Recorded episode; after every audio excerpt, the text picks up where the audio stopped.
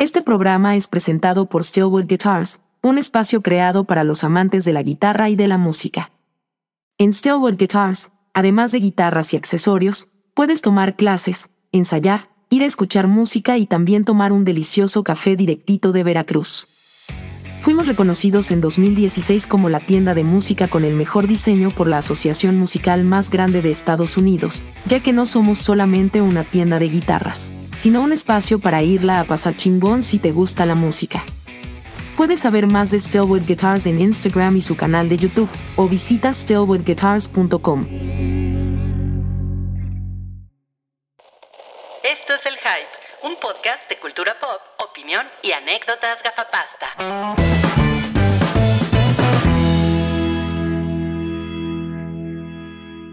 Hola a todos, bienvenidos al episodio 520 del Hype, el único podcast de cultura pop y anécdotas gafapasta que se escucha a lo largo y ancho del planeta Arrakis.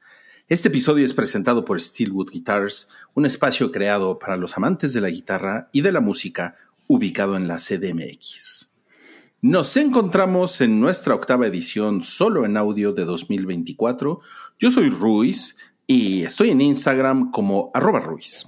El día de hoy me acompaña, como siempre, Cabri. Hola, Cabri. Hola, ¿cómo están? Muy buenas eh, días, tardes, noches, en donde sea que estén, ya sea que estén en Endor o justamente en Arrakis, o quizás estén en el planeta Tierra. Y bueno, pues yo soy Cabri, como ya me anunciaron, y me pueden encontrar en Instagram, eh, TikTok y X, antes Twitter, como arroba soy Cabri. Ese soy yo. Pues bienvenido, Cabri, y vamos a comenzar. Vamos a comenzar.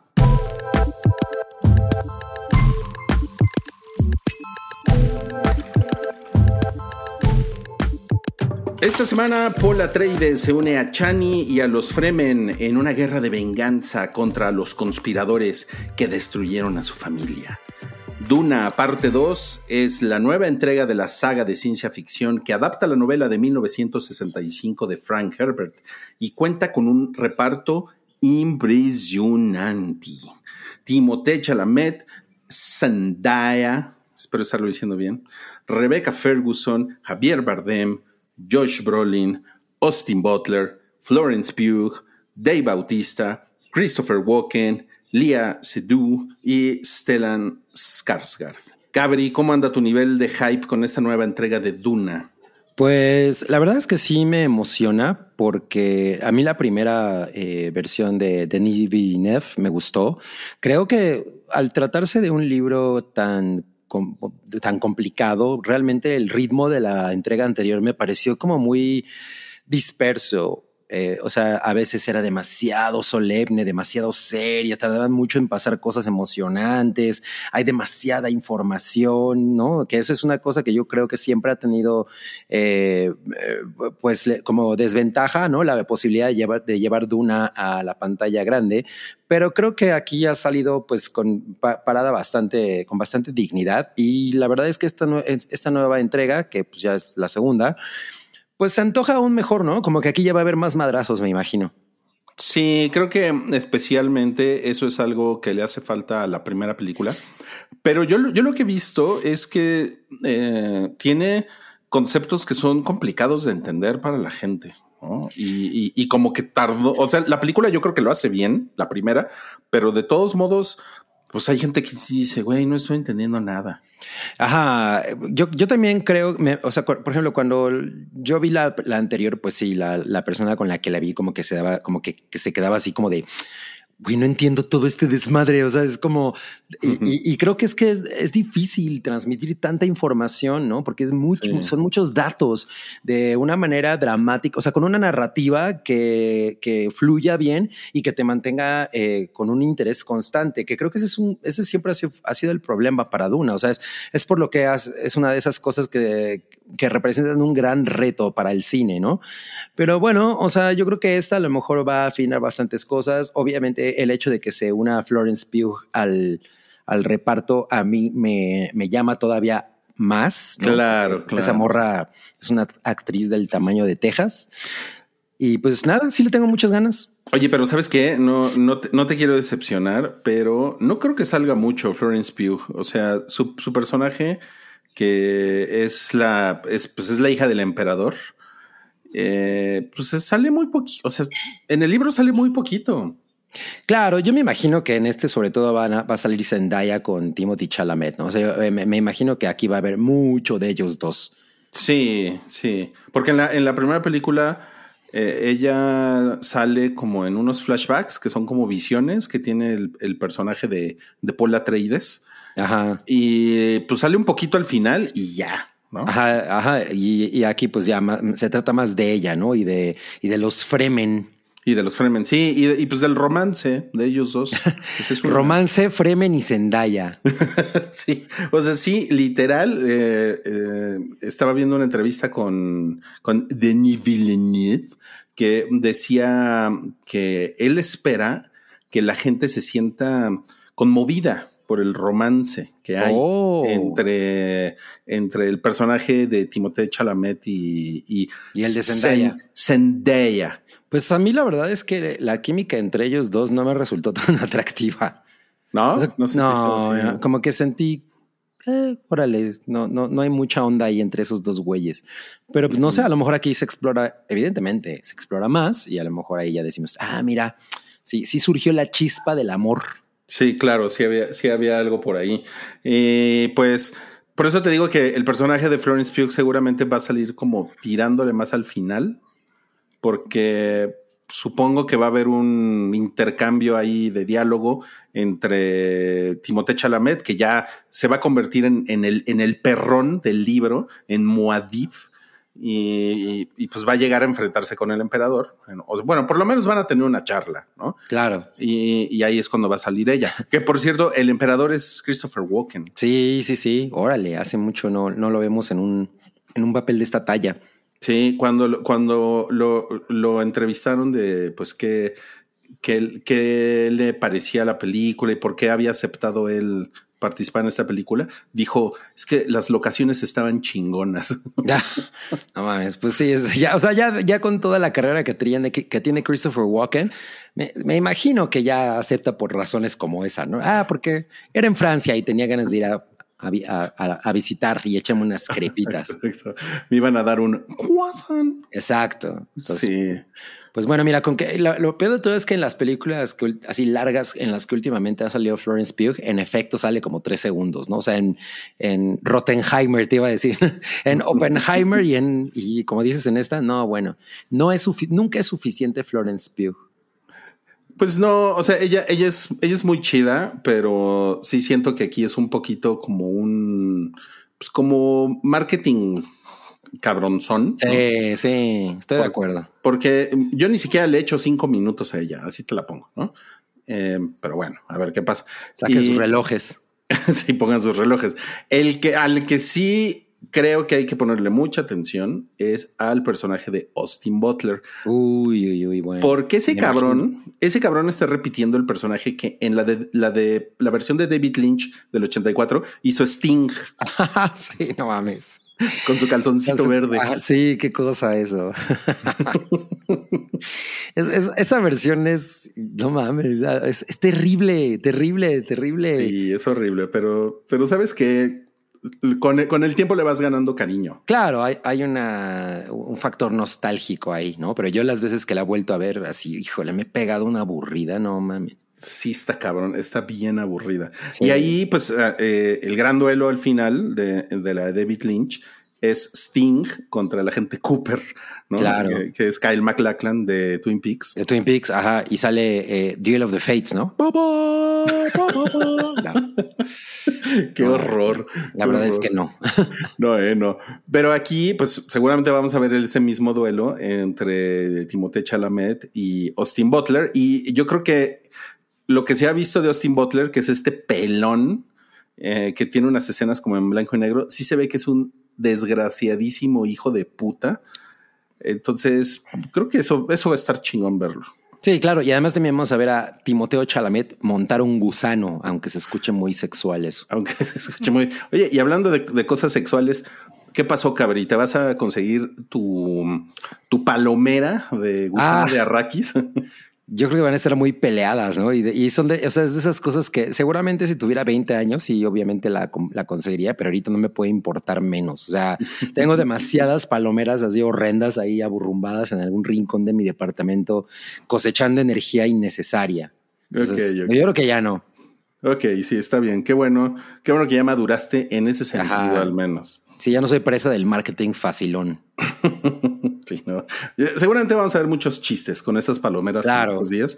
Y si usted está escuchando este podcast y ya consiguió su palomera obscena con forma de gusano de arrakis, mándenos una foto para publicarla en nuestras redes sociales. Efectivamente, y bueno, llénela bien llenita porque la película dura dos horas 46 minutos. Sí, sí. De hecho, Duna se estrena ya hoy en cines, hoy 29 de febrero. Eh, como dice Cabri, casi tres horas.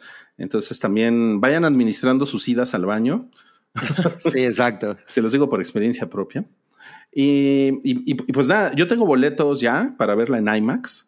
Uh, qué elegancia. Sí, entonces hoy en la noche en el stream nocturno van a poder escuchar la reseña de Don Rullo Bullo y, y Doña Yamiau también. Me encanta, me encanta. Venga.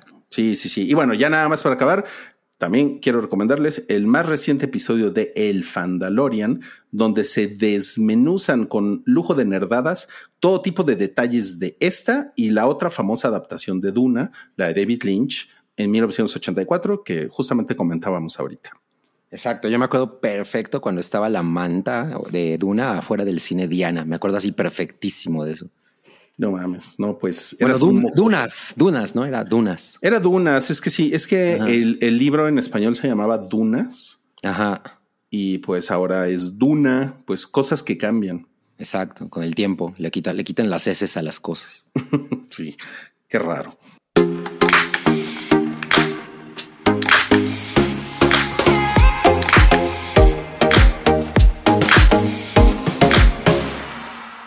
Tenemos más estrenos para esta semana. Comenzamos con Todos Somos Extraños, el más reciente filme protagonizado por Paul Mescal, donde da vida a un sujeto en el Londres contemporáneo que rompe el ritmo de la vida cotidiana de su vecino, interpretado por Andrew Scott, con quien entabla una relación sentimental. Pero este no solo es un drama gay, sino el tipo de película diseñada para hacerte llorar por el poder de los recuerdos y relaciones familiares que evoca. Cuéntanos, Cabri, ¿viste el avance? ¿Qué te pareció? Eh, es uno de esos eh, avances que he visto en repetidas ocasiones en el cine, en, las visitas a películas de drama. Eh, esta, esta película, digamos que tiene evidentemente tintes de drama, pero también tiene tintes de fantasía, porque el personaje de Paul Mescal conoce a, esta, a este hombre quien está, digamos, como contemplando a través de la, de la ventana de un edificio. Entonces, de pronto, como por alguna extraña razón, se conocen. Y este hombre, en la relación que entabla con Paul Mescal, empieza como a indagar dentro del pasado del personaje de Paul Mezcal y entonces este cuate regresa al pueblo donde se supone que, que vivía en su niñez con sus padres, pero resulta que los padres siguen vivos y además tienen la misma edad, o sea, que se quedaron como congelados en, en, los, en los años, en, en la edad de 30 años, ¿no? Entonces es una cosa ahí que me parece bien rara, realmente no entiendo cómo es que eso se resuelve o cuál es el papel que eso juega dentro de la historia, pero me llama mucho la atención, sinceramente. O sea, Sí. la verdad el tráiler me gusta mucho. Sí, como que es un, como que es, como que este tipo perdió a sus padres, ¿no? Y, Ajá. Y cuando él tenía 12 años, una cosa así. Y, efectivamente, como dices, él, él, él ve a sus padres, pero en carne propia, pero justamente como a la edad en la que ellos murieron, se supone que murieron, ¿no? Ajá, sí, se, digamos que se quedaron igual, ¿no? se quedaron Entonces, igual, sí. eh, bueno, y si consideramos que él tiene más o menos esa edad, bueno, pues ahí el encontrón debe ser curioso, ¿no? Ya, ya vimos lo que le pasó a Marty McFly. Entonces, No lo Pues- recomendamos. Pues mira, hay, hay, mu- hay- hay muchos comentarios ya de gente que ya la ha podido ver. Y, y pues los comentarios son así de no mames, no paré de llorar con esta película. Ay, justamente mi tipo de cine favorito. Sí, caray, sí, Co- ¿eh? Comentándolo en, el- en uno de los podcasts de Patreon que decía Wookie que pues a, a por ejemplo, no le gusta ir a sufrir al cine, ¿no? Ajá. O a, o a Lanchas, que me acuerdo que yo tuve esa conversación con él. En cambio, a mí, güey, ir a llorar al cine es mi deporte extremo favorito. Bueno, pero no necesariamente tienes que llorar porque estás sufriendo, también puedes llorar porque te sientes conmovido, ¿no? No, por supuesto. O sea, puedes llorar de felicidad, puedes llorar Sí. porque simplemente la cinematografía es muy hermosa o porque, eh, obviamente, porque estás sufriendo, como cuando E.T. se muere, ¿no? O sea, todo ese tipo de cosas. Pero bueno, llorar me encanta. Hace, hace mucho no, no. Fíjate que hace mucho no lloro en el cine. La última en la que alguien me preguntaba si había llorado había sido Zona de Interés. Pero no, no lloré, ¿eh? No le lloré a esa. Eh, Es que también eh, te cohibes, ¿no? En el cine para, para llorar. Pues, pues no necesariamente, yo siento que mm, eh, no, no es que me haya tocado fibras eh, lagrimeras, más bien fue como ot- otra, otro tipo de experiencia, ¿no? Pero la cosa que es así como muy sensible, pues sí, la- me, me saca lo que es la lágrima y sobre todo las relaciones románticas que eh, complicadas, pues. Pues mira, esa película se llama Todos somos extraños. Tiene eh, tintes de una relación romántica tipo secreto en la montaña, Ándale. ¿no? Y, y además eh, todo, todo este tema como de, como de padres muertos que creo que a mucha gente le puede, le puede pegar también. Entonces, Claro. nos interesa saber, Cabri, si la vas a ver y si la ves, que nos cuentes si lloraste. claro, a ver si la puedo ver mañana. Yo, yo espero que sí. Ok, ok, bueno, esperaremos con ansias. Esperaremos. Yeah. Y lo siguiente, sin tocar las alas, esto es importante, ¿eh? sin tocar las alas de cine nacionales, llega a Prime Video un filme nominado a cinco premios de la Academia para la ceremonia que, que viene ahora, el 10 de marzo. Nos referimos a American Fiction, titulada Ficción estadounidense en nuestro país, donde podemos ver la historia de Monk, un novelista frustrado que está harto del sistema que se beneficia del entretenimiento negro basado en clichés cansados y ofensivos. Para demostrar su punto, Monk utiliza un seudónimo para escribir un extravagante libro negro propio, un libro que lo lleva al corazón de la hipocresía y la locura que él afirma despreciar. Cuéntanos, ¿se te antoja ver American Fiction, Cabri? Sí, el- la idea es interesante porque es sobre este tipo que, que, y sobre todo en este momento, ¿no? En el que hay como mucho entretenimiento y mucho, sí, básicamente entretenim- entretenimiento que tiene que ver con la cultura afroamericana, como la llamarían en Estados Unidos, y que, y que está realmente basada en estereotipos, ¿no? Incluso es una comedia, es un, porque probablemente podríamos decir que es como una especie de dramedy, ¿no? Pero sí es, sí es una comedia. Y, y, y entonces, como muchas de estas eh, obras que este personaje eh, critica, por ejemplo, pues son de las, las que utilizan como el slang típico de los negros, ¿no? Y como que ridiculiza eso. Entonces, este cuate se le ocurre escribir una, una novela ¿no? con, es, con, con ese corte bajo un seudónimo, nada más para poner en ridículo al, al, pues a los medios y a la crítica literaria norteamericana. Y de pronto le sale el tiro por la culata, porque en realidad, al, al parecer, la novela se empieza a volver muy exitosa. Y entonces él, él termina por asumir este papel como de, como de gran escritor, ¿no? Cuando en realidad su novela es una ridiculización de esa cultura. Entonces creo que por ahí va la, la sátira y me parece interesante. Sí, sí, suena, suena bastante bien. Eh, ficción estadounidense ha sido nominada en las categorías de mejor película y mejor actor. El actor es Jeffrey Wright, que ustedes quizá lo recuerden por eh, Westworld, que él es uno Ah, de los claro. personajes principales. De hecho, él lo hace muy bien ahí, por lo menos en las primeras dos temporadas que son las rescatables de, de Westworld. Y pues es un tipo bastante interesante como actor, yo creo. Sí, sí, a mí también me agrada. Ahora, también es muy interesante que se está yendo directamente a Amazon Prime Video. Esta, esta película es de MGM, que ustedes recordarán, o quizá no, que M- eh, Amazon Prime Video compró el estudio MGM hace Junto con su leoncito. junto con el leoncito hace como año y medio, creo.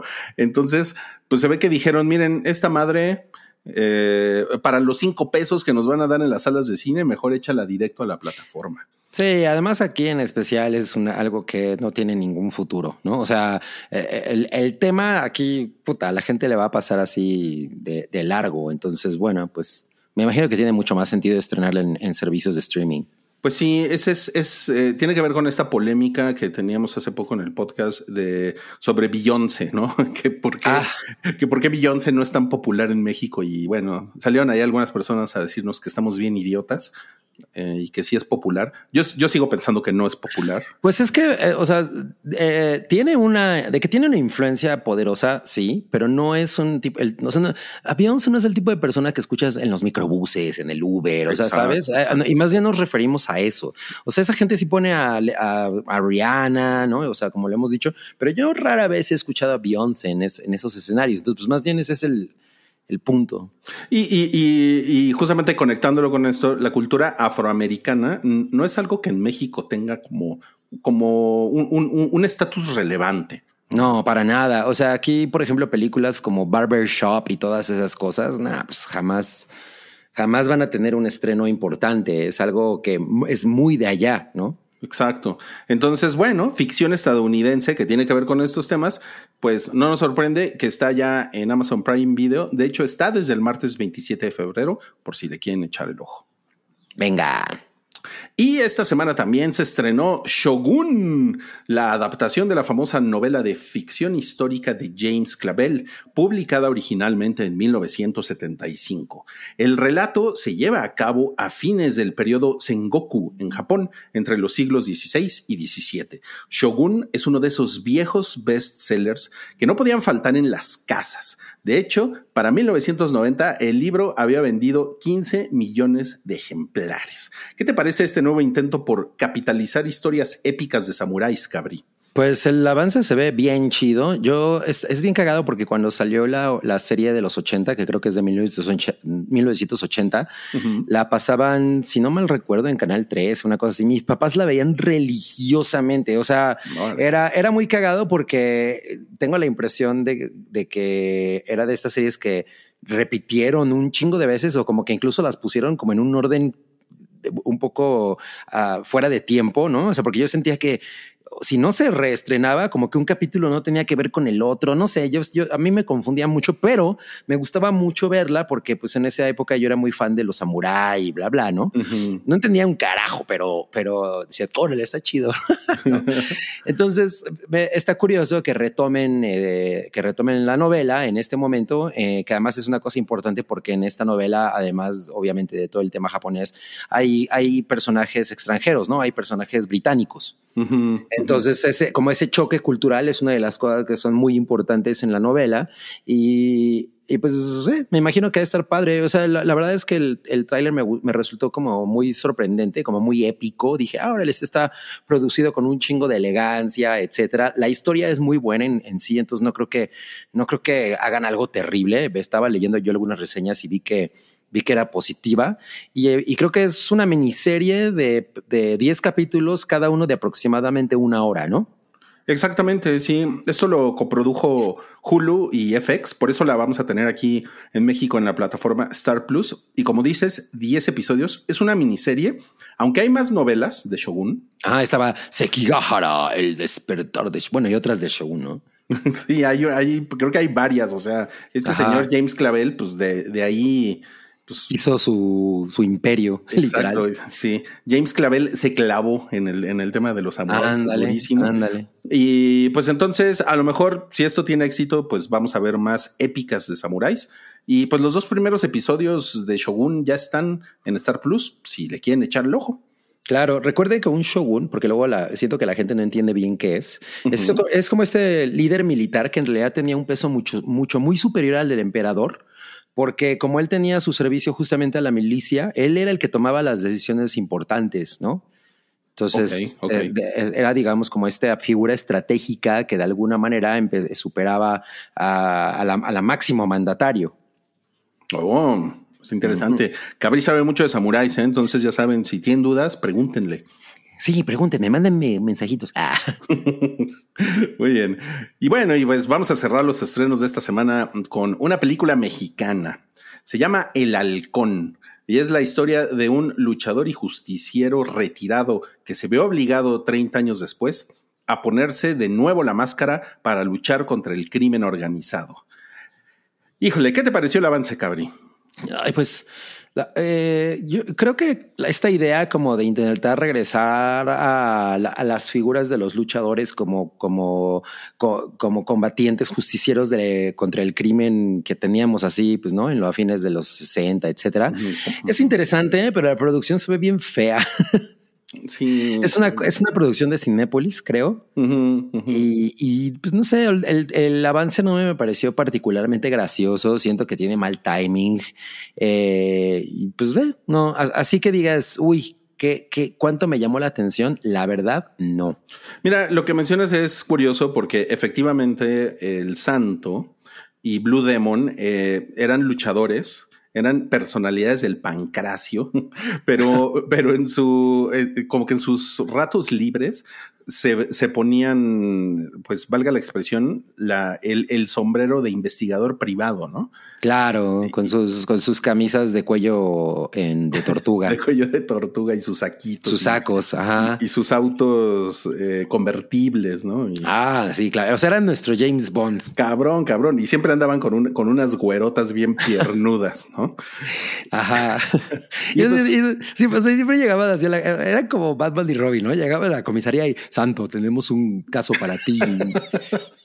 no mames. O sea, imagínate que la justicia se funcionara de esa manera, estaría encagadísimo. Está, sí, o sea, es, una, es una idea original del cine. Debe de ser como de los 60, yo creo. Ajá, sí. Eso, y pues el santo y Blue Demon, pues entre, entre malosos y también seres sobrenaturales, pues anduvieron pues anduvieron echando mucho relajo en Exacto, hasta, hasta pelearon con, con eh, hechiceros vudú y no sé cuánta El hombre lobo. El hombre lobo, ajá. Deberían de pelear contra el cara de niño gigante. y, pues es, esta historia sucede en Tijuana, por cierto, y pues ahí es como el crimen organizado y secuestran al hijo de este luchador.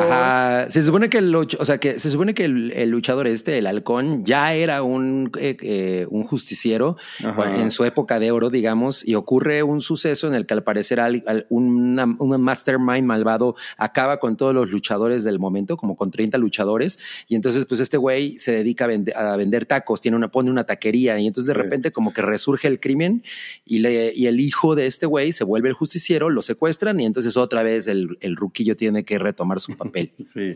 De hecho, tiene, tiene eh, un, un, tufo a Watchmen, porque, sí. porque Watchmen se trata de eso, ¿no? Sí, sí, sí, exacto. Es muy, está muy curioso. O sea, la idea creo que no nos parece mala, pero híjole, tenemos dudas con la realización, ¿no? Sí, totalmente. O sea, simplemente desde la, desde el disfraz, o sea, como que pienso, ay, hubieran hecho algo un poco más interesante porque parece el luchador de la sección amarilla, güey. El Minion. El, sí, exacto. Parece un Minion, totalmente. Total. Es como un luchador el otro día que fui a las luchas que le gritaban Pikachu. no, me acuerdo cómo, se llamaba, pero yo así, ay, el alebrije y toda la banda, Pikachu, Pikachu. Dije, ah, no mames, ya se le quedó Pikachu. Wow, qué increíble. Pues miren, esta, esta película, El Halcón, película mexicana, se estrena en Cinépolis también en estos días. Y pues no dejen de dejarnos un comentario si es que la fueron a ver y en una de esas nos equivocamos y está bien padre. Ándale, ándale. Uno, uno no tiene la verdad del, a partir del tráiler, ¿no? O sea, luego nos llevamos sorpresas. Definitivamente.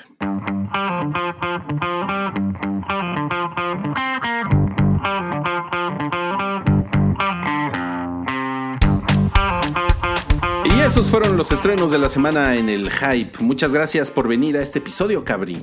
No, pues gracias por darle play y recuerden que hoy por la noche podrán gozar de nuestras bellas caras en YouTube en el episodio 520 de este, eh, de este podcast. De su FM, pensé que. De su FM y de su AM. También, cómo no. Gracias, gracias por conectarse con nosotros en este podcast solo en audio disponible por Spotify, Apple Podcast y ahora también en YouTube. Y como decía Cabri, tenemos stream en vivo de este episodio 520. Nos vemos en YouTube hoy a las 7 y cuarto de la noche. Adiós. Bye.